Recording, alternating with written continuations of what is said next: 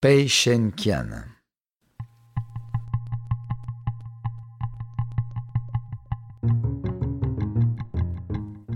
Interprétation Patrick Blandin. Réalisation Patrick Martinez-Bourna. Un programme Studio Minuit.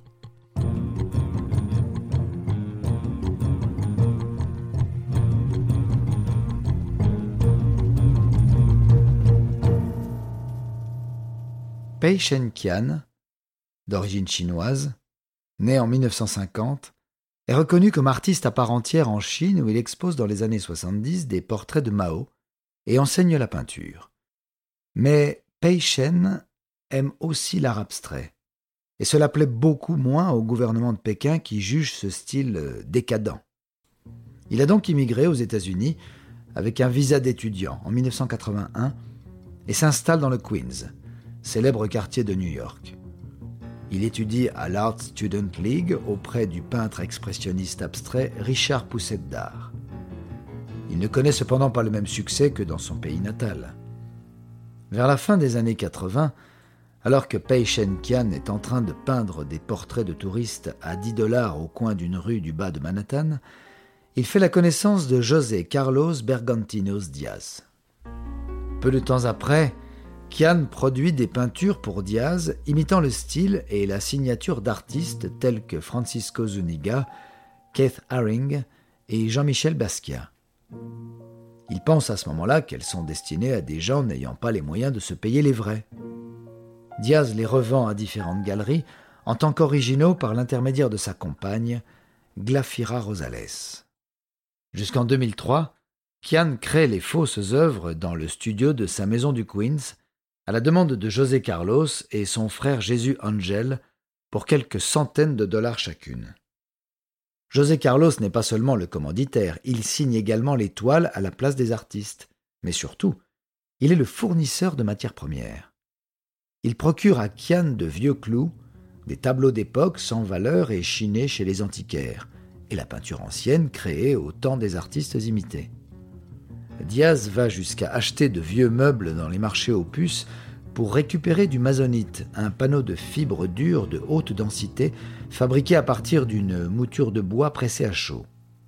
Ces panneaux étaient également utilisés par certains artistes expressionnistes abstraits, comme Pollock notamment. José Carlos se chargeait, en plus, du vieillissement des œuvres à l'aide de sachets de thé.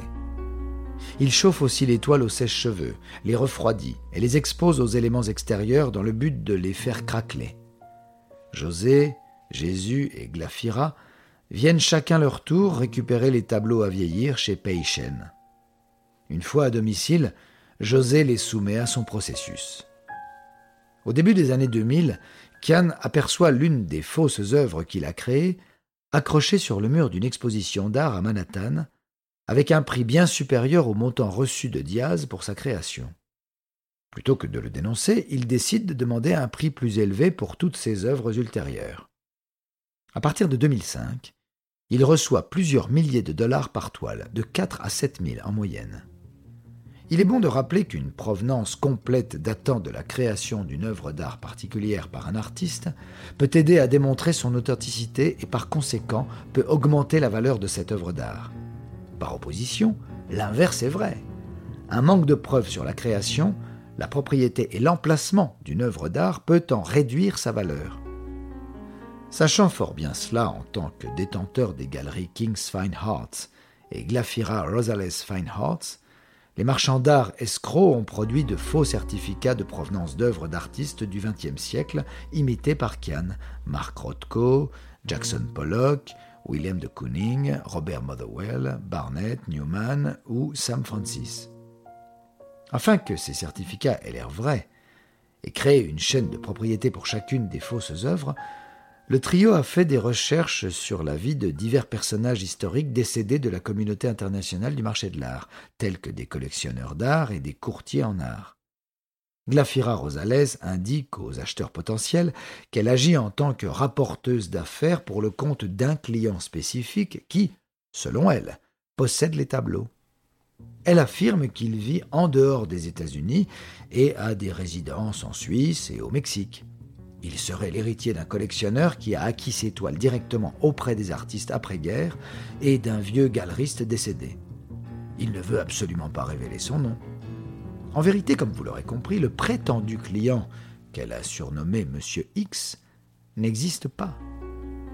Le trio a vendu 63 œuvres fausses, toutes peintes par Pei Shen Qian entre 1994 et juin 2009, à deux galeries de New York, Knodler et Julian Weissman Feinhardt, qui totalisent plus de 80 millions de dollars de recettes. De son côté, l'association de marchands d'art n'aurait empoché que 33 millions. Pierre Lagrange, multimillionnaire belge, est le premier à avoir détecté un faux, en demandant en 2011 l'évaluation d'un tableau qu'il est sur le point de mettre dans les biens à diviser pour son divorce. L'expert est formel.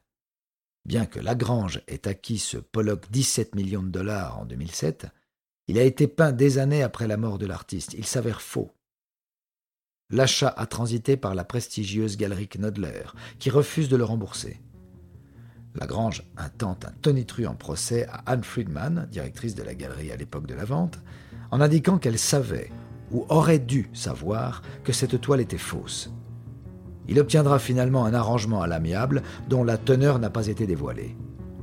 Les neuf autres poursuites engagées contre Knodler ont été réglées par un accord entre les parties, évitant une procédure et la divulgation des détails et responsabilités. La plus ancienne galerie des États-Unis, Knodler Co., aurait payé 20,7 millions de dollars pour les contrefaçons de Kian, puis aurait réalisé 43 millions de dollars de bénéfices en les vendant à de riches collectionneurs. Le paiement de ces arrangements a causé la fermeture de la galerie en 2011, après 165 ans d'existence, puis la liquidation de ses actifs. La galerie et ses anciens dirigeants ont toujours nié être impliqués dans l'affaire et donnent pour preuve les considérables efforts fournis pour retrouver les peintures de Kian. Mise hors de cause, on pourra tout de même se demander comment, en achetant quarante toiles à la même personne très en dessous de leur valeur marchande, toutes soi-disant des chefs-d'œuvre non découverts, Anne Friedman n'a pu se douter de rien. Quoi qu'il en soit, l'acte d'accusation de 2014 ne mentionne que Glafira Rosales, qui fournissait les toiles, Pei Chen Qian qui les peignait, José Carlos Bergantinos Diaz et Jésus Angel Bergantinos Diaz, contre qui douze chefs d'inculpation sont requis. Parmi eux, fraude, blanchiment d'argent, fausse déclaration, évasion fiscale. Si Rosales est la principale accusée, le procureur indique clairement que Kian ne pouvait ignorer l'usage qui était fait de ses productions. Pei Chen a déménagé dès août 2013 dans un quartier à l'extérieur de Shanghai. Il reste extrêmement discret. Selon sa femme, il continue de peindre au fond de son petit studio, mais uniquement pour le plaisir. Il ne vend plus ses toiles. En décembre 2013, lors d'une interview accordée au Bloomberg News de Shanghai, il déclare j'ai fabriqué un couteau pour couper les fruits. Mais si d'autres l'utilisent pour tuer, me blâmer est injuste. Les frères José Carlos et Jésus Angel Bergantinos Diaz, ressortissants espagnols, s'étant enfuis en Espagne, ont eux été arrêtés et libérés sous caution. Ils risquent respectivement 114 et 80 ans de prison. L'Espagne a accepté leur extradition. Rosales rester aux États-Unis à plaider coupable et coopérer avec les autorités. Elle risquait jusqu'à 99 ans de prison. Elle ne fera que 82 jours de préventive, 3 mois d'assignation à résidence et 3 ans de liberté conditionnelle. Elle travaille aujourd'hui comme serveuse à Brooklyn. Tous attendent encore un éventuel procès. Fin janvier 2016, celui contre la galerie débute à New York. Il tourne court au bout de deux semaines après un accord trouvé entre le principal plaignant, Domenico de Solle, ancien dirigeant de Gucci, désormais à la tête du conseil d'administration de la maison d'enchères Sotheby's, et Anne Friedman. Cette dernière, bien qu'ayant joué l'ignorante incompétente au procès, a ouvert sa propre galerie d'art dans les beaux quartiers de Manhattan, dans l'Upper East Side, à deux pas de l'ex-bâtiment de Knodler. Kian, âgé de 75 ans au moment de son inculpation en 2014, risque jusqu'à 45 ans de prison s'il est jugé un jour. Le professeur Julian Koo, expert en droit international à l'université Hofstra, explique qu'il n'y a presque aucune chance que la Chine livre son propre citoyen. Ils n'ont généralement pas de politique de coopération et n'ont aucune raison de livrer qui que ce soit, car les États-Unis ne livreront personne à la Chine. L'avocat de la galeriste Anne Friedman dit avoir accroché dans son cabinet l'un des faux. Il y a dix ans, elle dépassait le million, et maintenant elle ne vaut rien. C'est la même, pourtant.